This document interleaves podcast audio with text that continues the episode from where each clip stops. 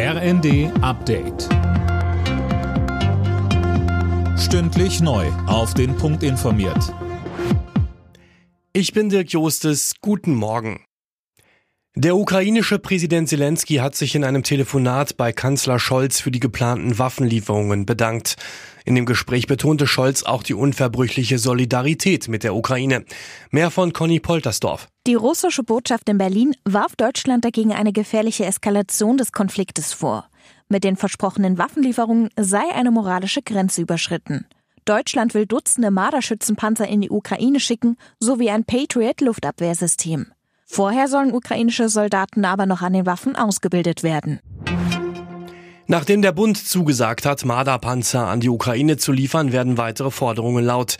Politiker von Grünen, FDP und CSU sind dafür, auch Leopard 2 Panzer zu liefern. Regierungssprecher Hebestreit winkte zunächst ab und verwies auf die internationale Abstimmung.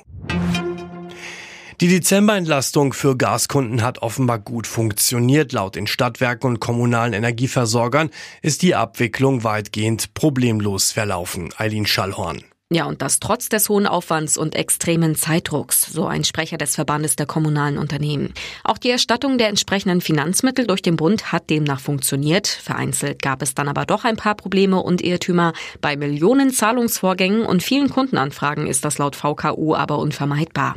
Der Bund hatte die Kosten für den Dezemberabschlag für Gas und Wärme übernommen, um die Zeit bis zur Gaspreisbremse zu überbrücken. Sieg für Halvor Egner Granerüth bei der Vierschanzentournee.